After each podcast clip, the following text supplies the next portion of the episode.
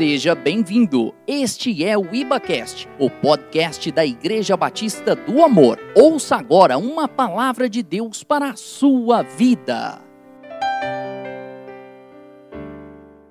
Glória a Deus. Paz e graça, igreja. Vocês estão bem? Estão felizes? Glória a Deus. Abram comigo em Lucas 18, do verso 35 ao 43. Essa ministração eu coloquei o nome de uma adoração, um clamor, uma cura. E hoje a gente vai aprofundar um pouquinho nesses versículos e aprender um pouquinho sobre aquilo que Jesus espera de nós, qual o nosso posicionamento diante das adversidades que nós passamos. Lucas 18, do 35 ao 43.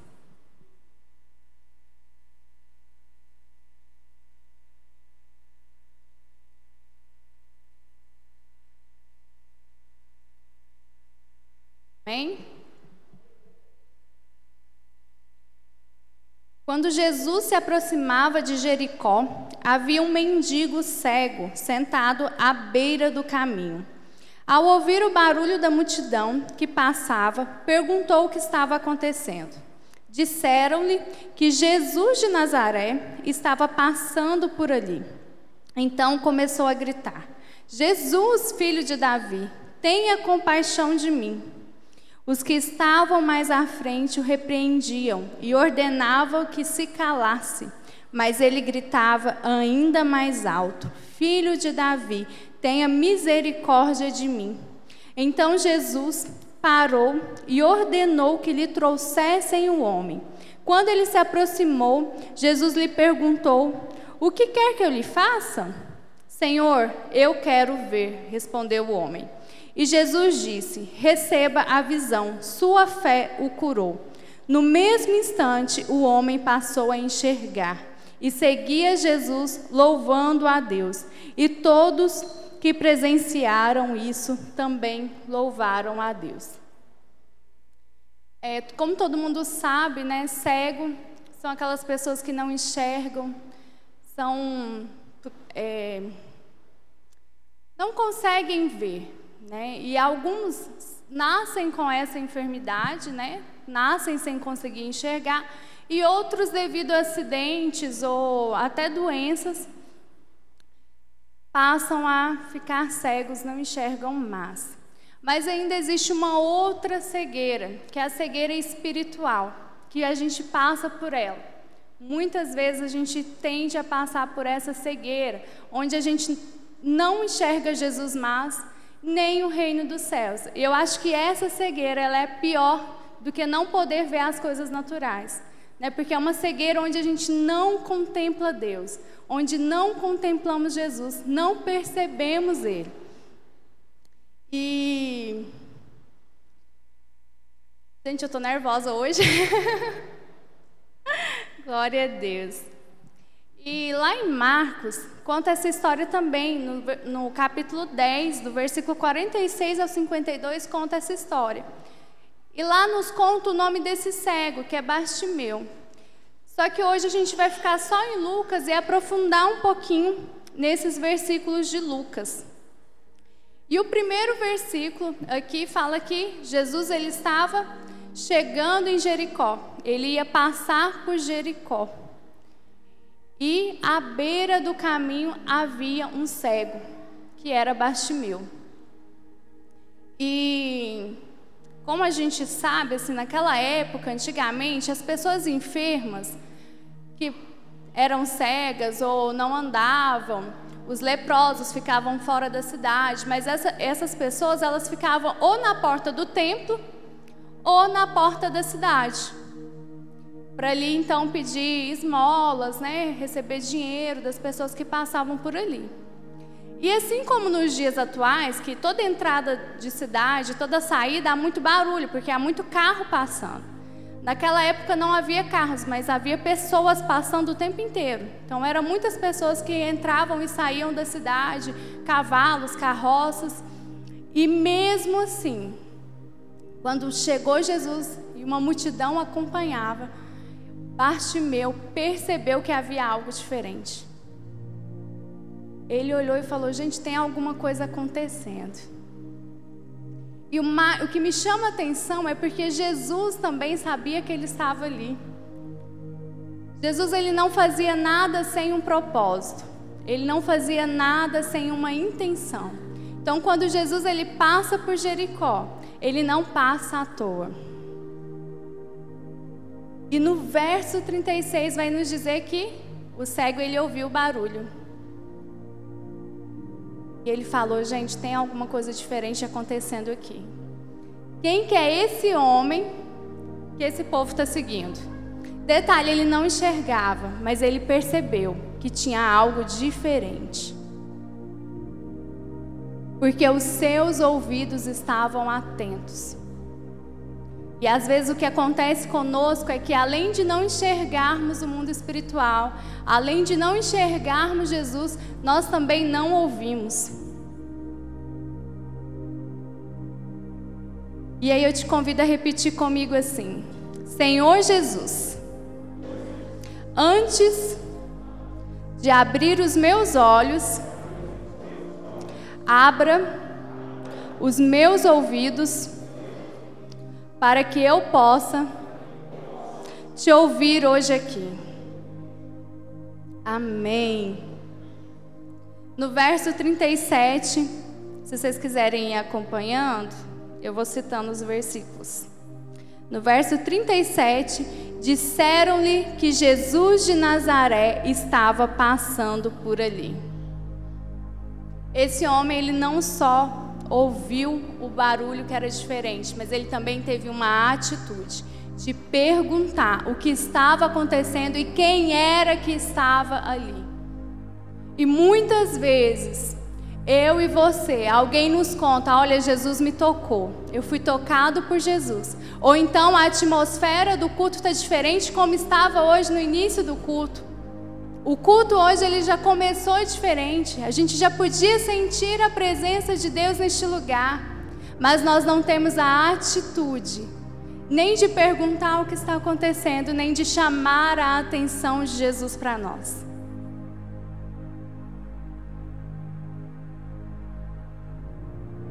Porque às vezes está confortável onde nós estamos. Nós trabalhamos o dia inteiro, estamos cansados, estamos com a cabeça cheia de problemas, porque as circunstâncias estão nos sucumbindo. E aí nós preferimos ficar na zona de conforto, onde nós somos vítimas da situação. Porque quando somos vítimas da, da situação, quando nos tornamos vítimas, alguém nos dá atenção. As pessoas olham para nós. E sair desse vitimismo e se mover em direção a Jesus vai nos custar tudo, porque vai nos custar não só deixar o conforto da zona de conforto, como também deixar que o Senhor cure as nossas feridas, toque nas nossas feridas. Porque não sei se vocês já observaram, mas quando o médico ele vai mexer em uma ferida, a Lele amassou o dedo no portão e ela teve que ir ao médico furar. O médico foi aonde, gente? No dedo, onde estava machucado, para furar, para fazer a punção, para tirar o sangue. Então é ali onde Deus vai tratar a gente, é nas nossas feridas. Ele vai mexer nas nossas feridas, ele vai furar, ele vai tirar a casca, ele vai limpar. Então nos custa tudo nos mover em direção a Jesus.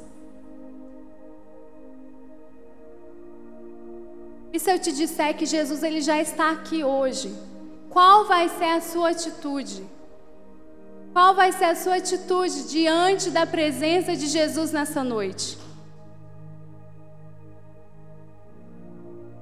O cego Bartimeu, quando ele ouve que é Jesus, ele começa a gritar: Filho de Davi, tenha compaixão de mim. E esse primeiro grito que ele dá aqui no verso 39 é de adoração. Eles ainda não tinham a dimensão de quem era Jesus como nós temos hoje. E mesmo assim, ele reconheceu quem era Jesus. Então, esse primeiro grito, esse primeiro ato dele foi de adorar, reconhecendo o senhorio de Jesus, reconhecendo quem Jesus era. Adorar a Deus no meio da adversidade não é fácil.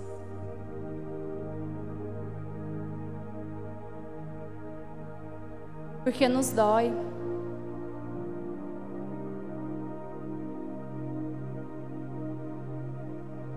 E adoração significa venerar, cultuar, se render a alguém no qual se considera uma divindade.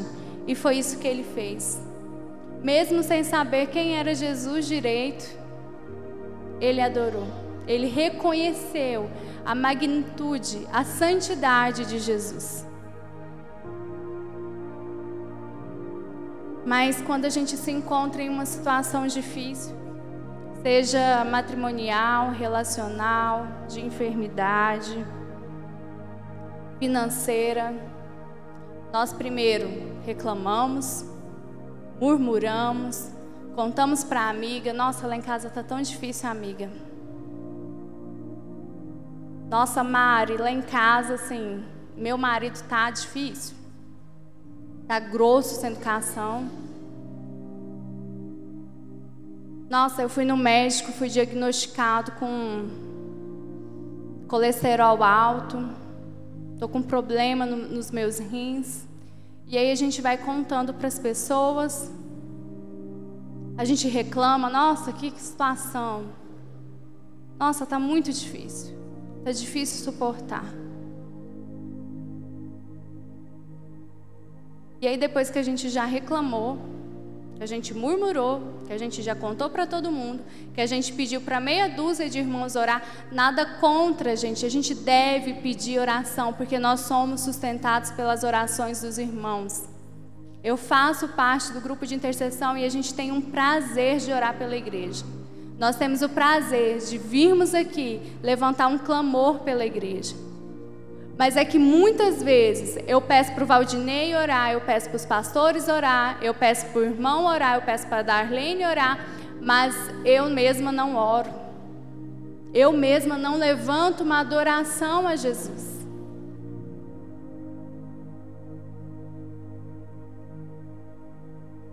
E na semana passada, eu tive a oportunidade de acompanhar a pastora Valéria no momento mais difícil da vida dela. Momento mais doloroso. Quando ela recebeu ali aquela notícia tão dolorosa, que eu fui de encontro a ela. As primeiras palavras dela para mim foram: Ela descansou, ela está nos braços do Pai. Aquilo me chocou de forma surpreendente. Porque no momento de dor, no momento da perda, a pastora Valéria reconheceu o senhorio e a vontade suprema de Deus. Que muitas vezes eu não faria isso. Mas na frente eu até faria, mas no primeiro momento não.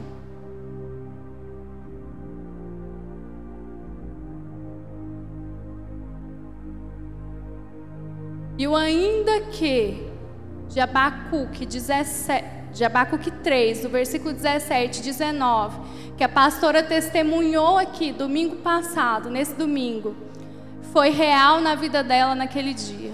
Eu pude contemplar que o ainda que as circunstâncias sejam difíceis, eu adorarei a Deus. Eu não vi a pastora reclamar, eu não vi a pastora murmurar, eu não vi a pastora lamentar. Estava difícil, estava doendo, as lágrimas estavam correndo, mas ela tinha uma atitude de adoração a Deus.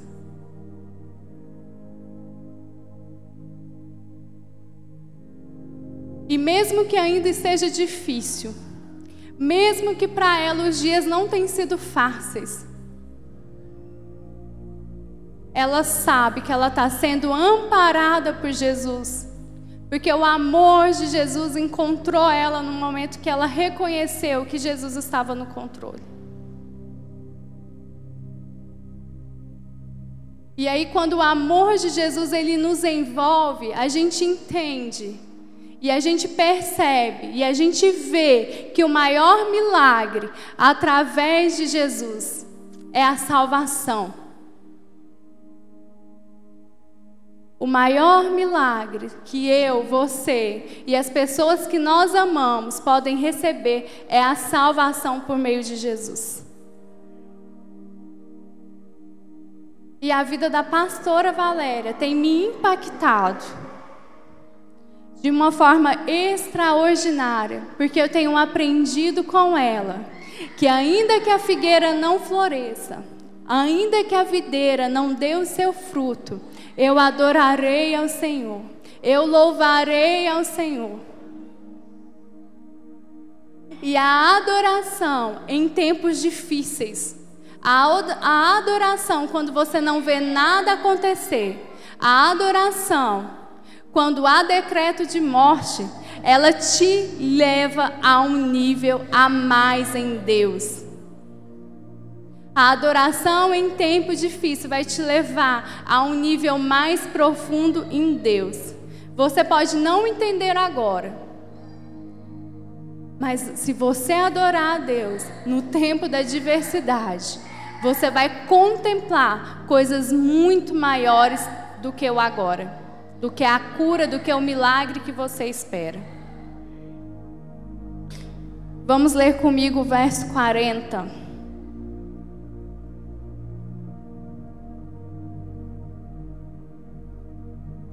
Então Jesus parou e ordenou que lhe trouxessem o homem. Quando ele se aproximou, Jesus lhe perguntou: O que você quer que eu te faça? Senhor, eu quero ver, respondeu o homem. Não, desculpa, gente, eu estava lendo o versículo errado. Perdão, é o 39 que os que estavam mais à frente o repreendiam e ordenavam que ele se calasse, mas ele gritava ainda mais alto: Filho de Davi, tenha misericórdia de mim.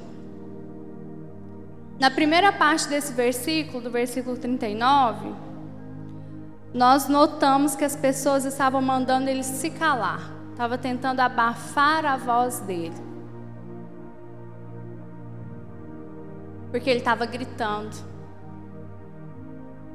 Fala, não, se cala, deixa a gente ouvir Jesus, deixa a gente ouvir o Mestre, fica calado aí. E as circunstâncias também querem nos calar. A circunstância para ele não era favorável. Ele estava sentado, havia pessoas na frente dele, ele não enxergava, ele não sabia em que direção Jesus estava, ele não sabia para onde ir, para onde clamar.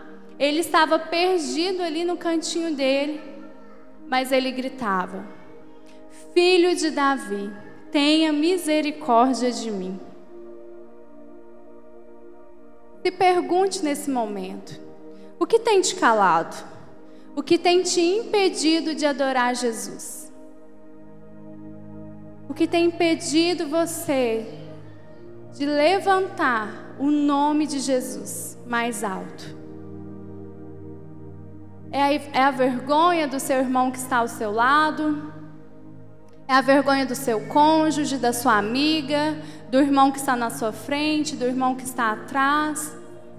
Ou são os seus pensamentos que muitas vezes vieram à minha mente? Para que que eu vou falar com Jesus?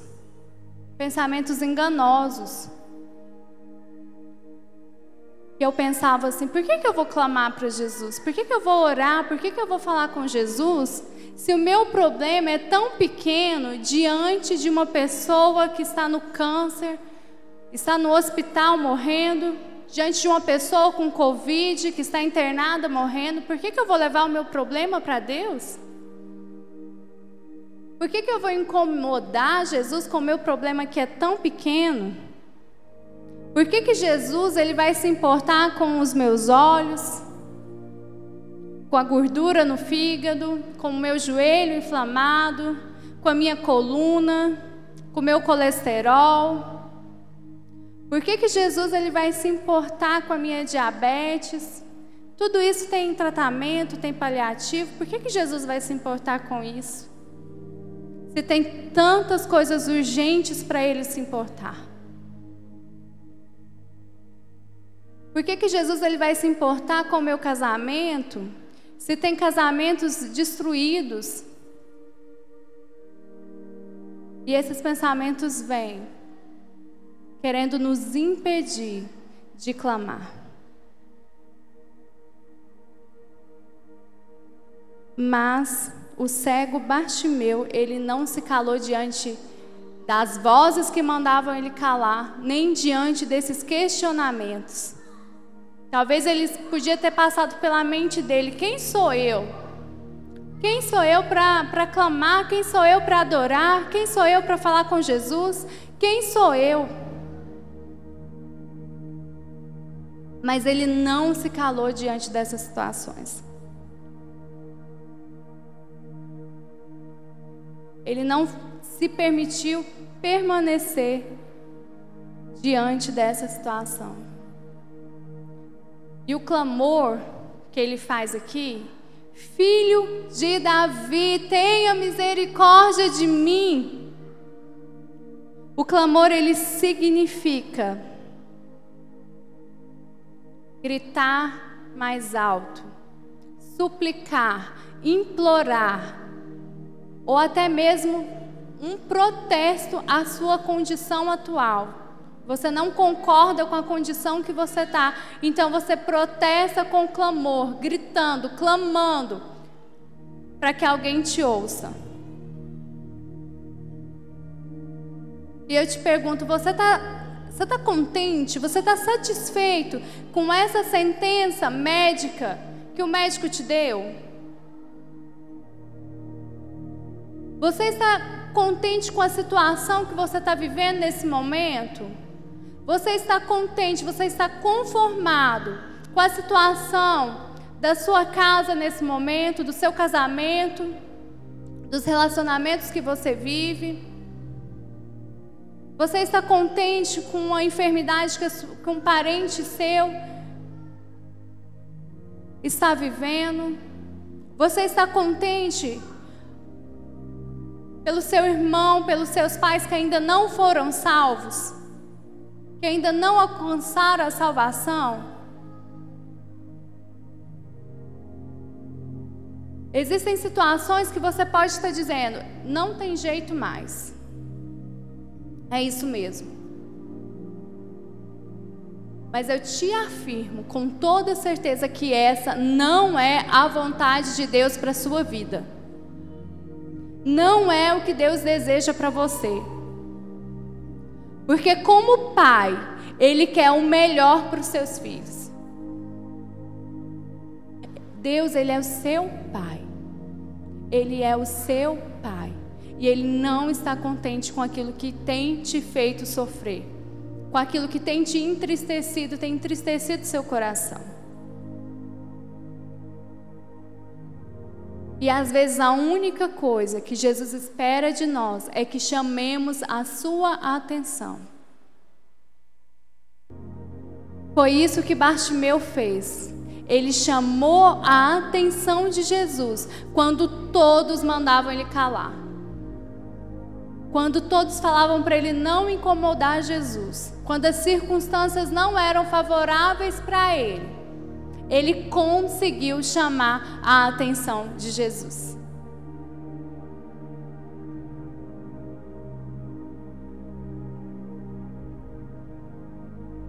Eu e você hoje, nós podemos chamar a atenção de Jesus.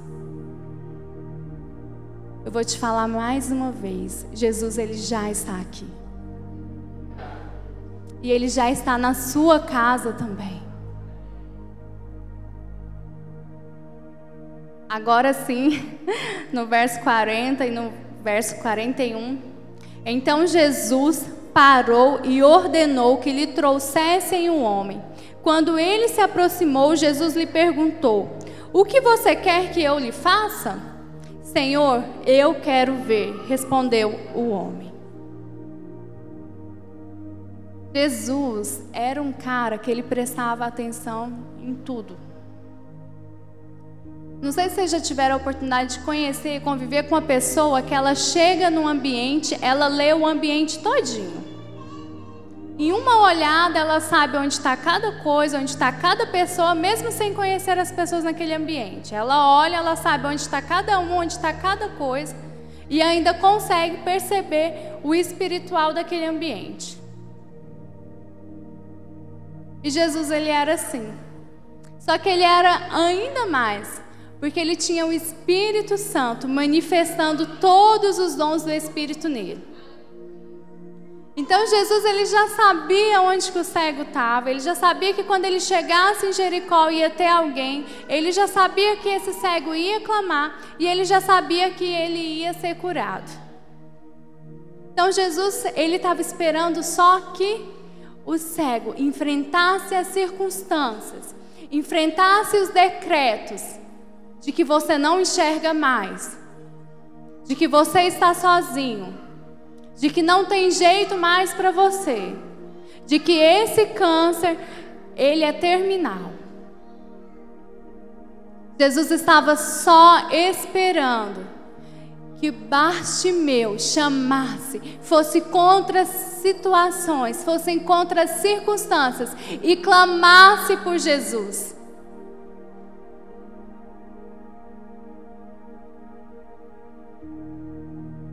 Jesus então pergunta para ele: O que queres que eu te faça?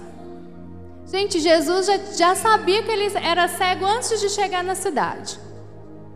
Jesus pede que o tragam, porque Jesus sabia que ele sozinho não ia conseguir chegar até Jesus, porque ele não enxergava. Por isso que Jesus fala: traz ele para mim.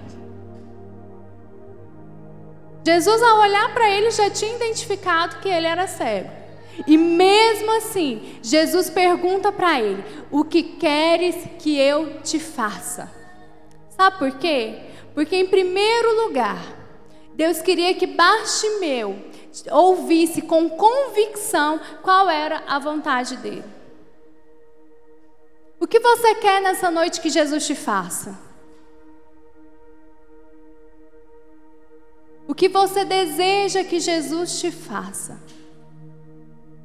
Às vezes nós clamamos, nós nós não sabemos nem o que nós queremos. Existem situações que a gente clama, mas a gente não sabe nem o que a gente quer. Por isso que nós precisamos falar em voz alta, não só nos nossos pensamentos, não só na angústia do nosso coração, mas falar em voz alta. Qual é a situação? Qual é o milagre que eu desejo que Jesus realize?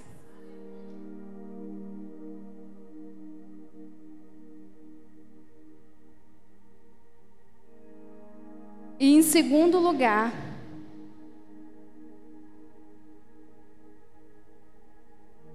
é para que se manifestasse a glória de Deus.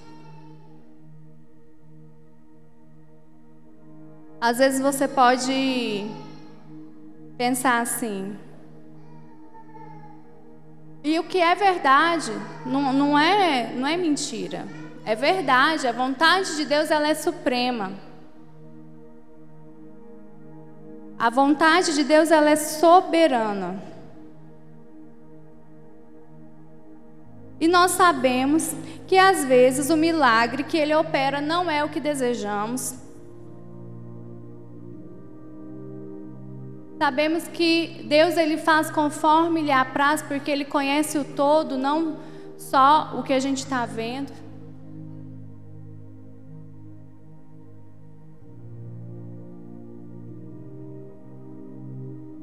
E às vezes nós pensamos assim também.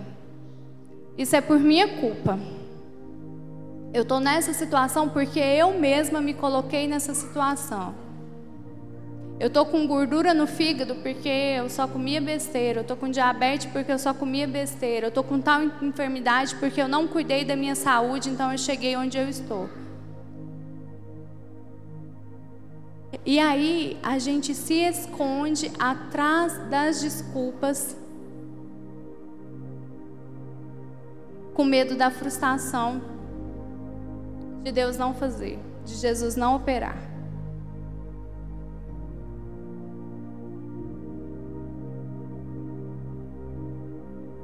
Mas você já parou para pensar que essa situação, que talvez você mesmo se colocou nela, Jesus quer usar para manifestar a glória de Deus?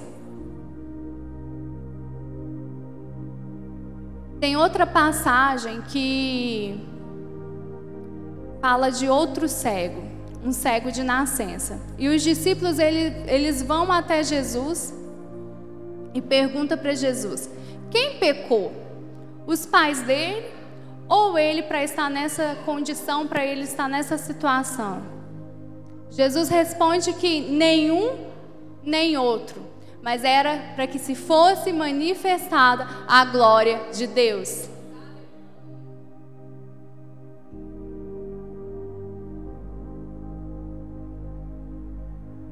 Vamos parar de esconder através das desculpas que, ah, se for vontade de Deus, vai acontecer. Ah, se for vontade de Deus, amém. Se não for, amém. Amém, gente. Realmente a vontade de Deus é soberana. Mas se você não declarar, se você não clamar, você não vai ver o milagre acontecendo.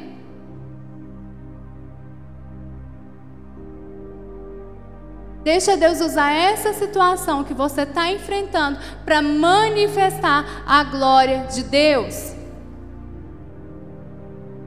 Para que as pessoas vejam que Jesus ele veio salvar o mundo do pecado e da morte através do milagre que ele vai fazer na sua vida.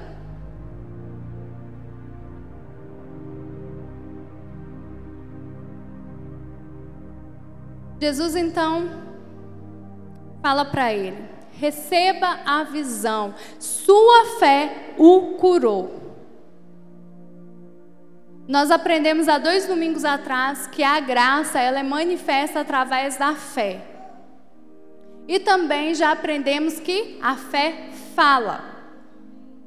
E foi isso que aconteceu nesse texto com Bastimeu.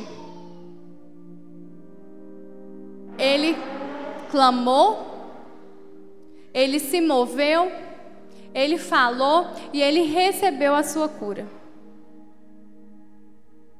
Não adianta nós dizermos que nós temos fé se a nossa boca fica calada. Não adianta nós dizermos que nós temos fé se nós não nos movermos em direção ao milagre. E o milagre ele está em Jesus. Se você não se move em direção a Jesus, não adianta você dizer que tem fé.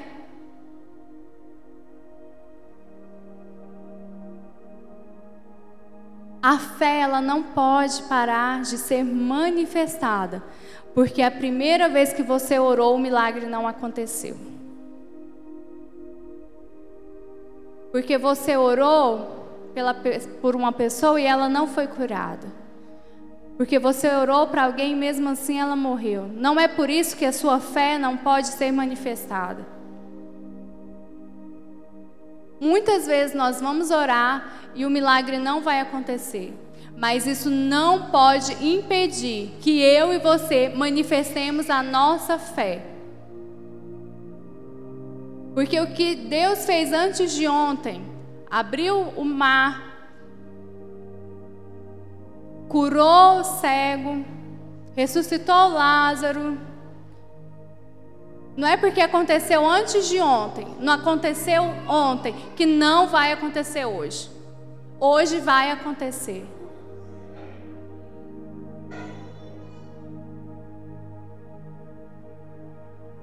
As frustrações do que não aconteceu não pode parar a nossa fé. A fé tem que nos movimentar. Mesmo que nada aconteça. É isso que a fé faz, é isso que a fé me diz.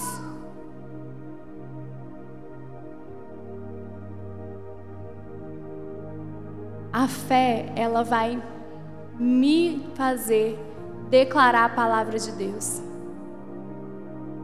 Isso aqui não é, a Bíblia não é só histórias em quadrinhos. não é fábulas. Isso aqui é verdade. E da mesma forma que aqui um cego foi curado, hoje um cego pode ser curado também.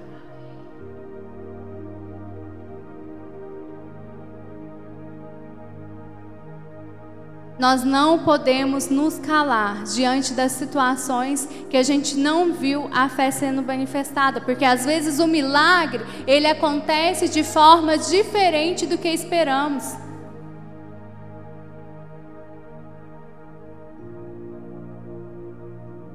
Porque o propósito de cura, o propósito de milagre, o propósito de acontecer maravilhas é para que haja salvação.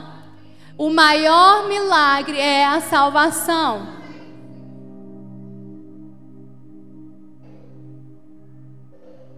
Nós precisamos nos levantar e começar a agir por fé, a andar por fé, porque a fé, ela vai manifestar a graça de Deus.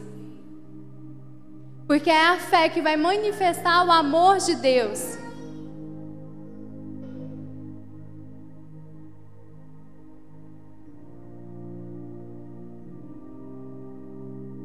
E nos últimos versículos dessa passagem, vemos que o cego passou a enxergar e a seguir Jesus louvando. Esse era o propósito da cura do Bartimeu é que ele, que ele se levantasse e seguisse Jesus. Então comece a identificar a motivação do seu coração. Quando Jesus te der, quando Jesus operar o milagre que você espera, o que você vai fazer com isso? Qual é a motivação do seu coração? O cego, quando ele recebe a cura, quando ele passa a enxergar, ele pula, começa a louvar a Deus, começa a seguir Jesus, começa a acompanhar Jesus. O milagre que Jesus opera na minha e na sua vida não tem a ver só conosco. Tem a ver com o reino de Deus sendo manifestado na terra.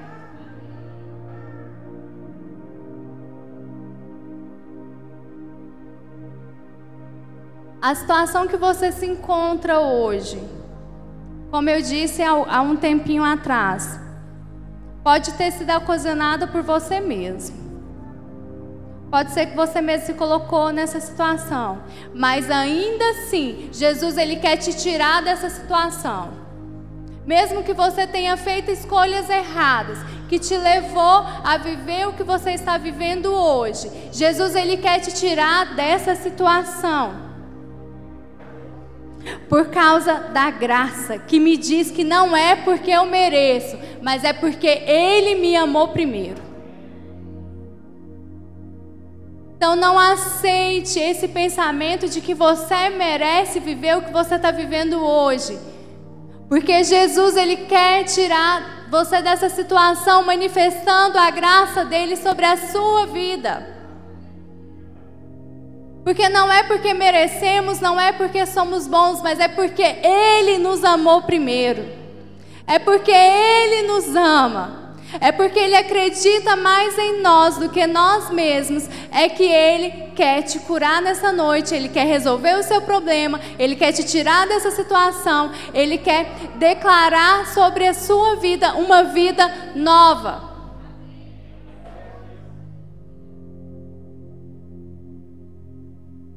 Mas e aí? Quando a gente recebeu o que a gente espera, nós não podemos voltar para as nossas velhas práticas. Quando a cura acontece, quando o milagre acontece, quando Bartimeu passa a enxergar, ele não podia voltar e sentar e pedir esmola de novo. Eu e você, a gente não pode voltar para a condição de vitimismo, onde a gente tinha a atenção das pessoas.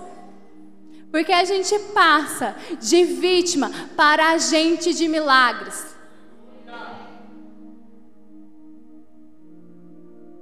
Nós saímos da escuridão, da cegueira e passamos a enxergar a luz que é Jesus.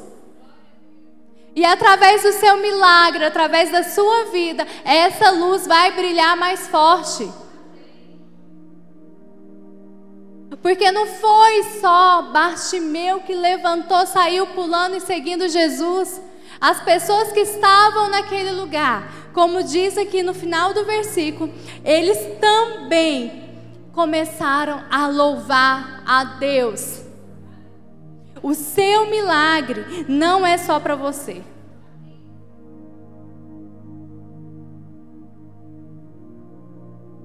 O seu milagre é para que as pessoas contemplem a glória de Deus e passem a louvar a Ele também.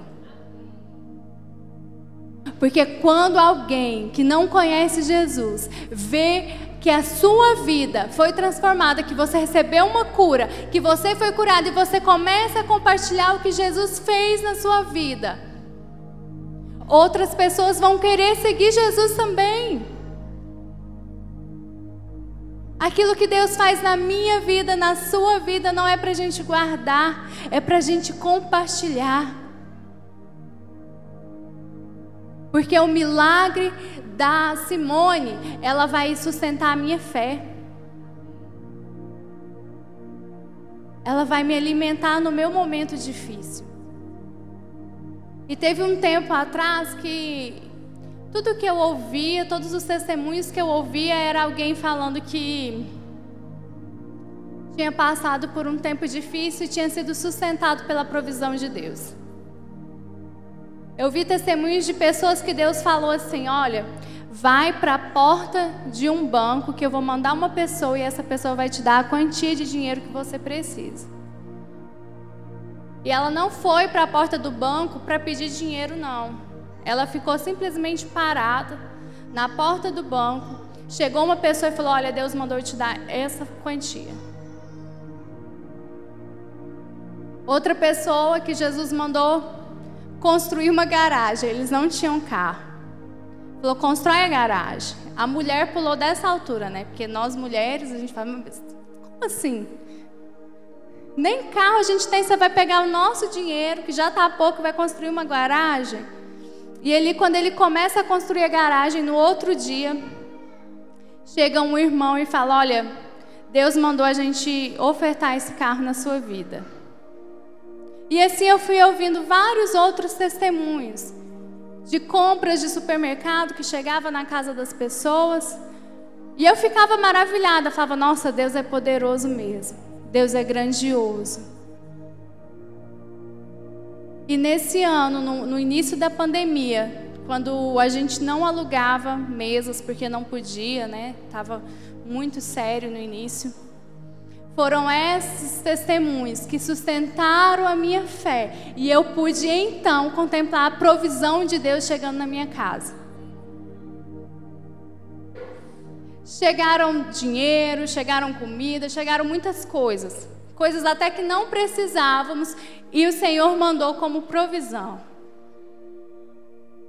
Então, o seu milagre hoje, ele vai sustentar a fé de outro irmão, de outra pessoa, quando essa pessoa passar por um tempo difícil. Pode acontecer de formas diferentes, porque o nosso Deus ele é multiforme. O princípio não muda, princípio, os princípios de Deus não mudam, mas ele age de formas diferentes. Então, talvez o milagre do seu irmão não é o mesmo que você precisa, mas aquilo que aconteceu na vida dele vai fortalecer a sua fé para o dia que você precisar.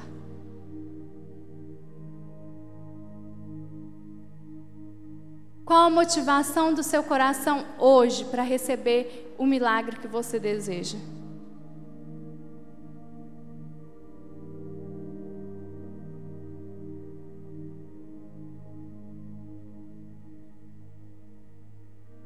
As promessas de Deus para a sua vida, elas vão se cumprir. O milagre que você espera há tanto tempo, ele vai se cumprir. E quando você receber aquilo que você almeja, Talvez você receba hoje. Suba aqui em cima e testemunhe aquilo que Deus está fazendo na sua vida. Compartilhe com o pastor Jenson, com a pastora Valéria, peça autorização deles e compartilhe com a igreja aquilo que Deus tem operado na sua casa, aquilo que Deus tem operado na sua vida, porque o seu milagre é para manifestar a glória de Deus. Eu quero te convidar a colocar de pé. Ministério de Louvor pode subir também.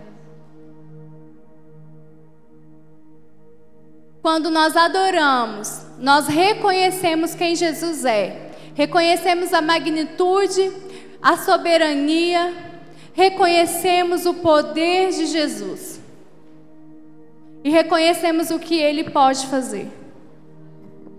Quando nós clamamos, nós chamamos a atenção de Jesus para nós. Quando eu levanto um clamor, eu chamo a atenção de Jesus. E quando nós respondemos a Jesus, qual é o milagre que eu preciso? Quando a gente fala o que nós precisamos, Ele então atende o nosso clamor, Ele opera a cura, Ele opera, ele opera o milagre, a provisão, a resolução dos problemas acontece. E hoje Jesus está aqui.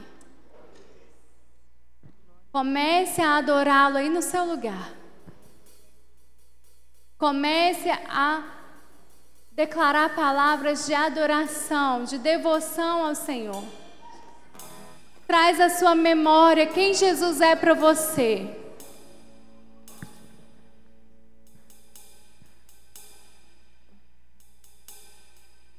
Nós te adoramos, Jesus. Tu és maravilhoso, Jesus. Tu és grandioso, Jesus, tu és soberano. Não há outro além de ti, Jesus. Nós amamos o seu nome. Grande és tu, Jesus. Ora babassuri campalamalas. Chequere babaração. Adorado, Jesus. Maravilhoso choro por uma noite, mas a alegria ela vem pela manhã. Eu creio, eu creio.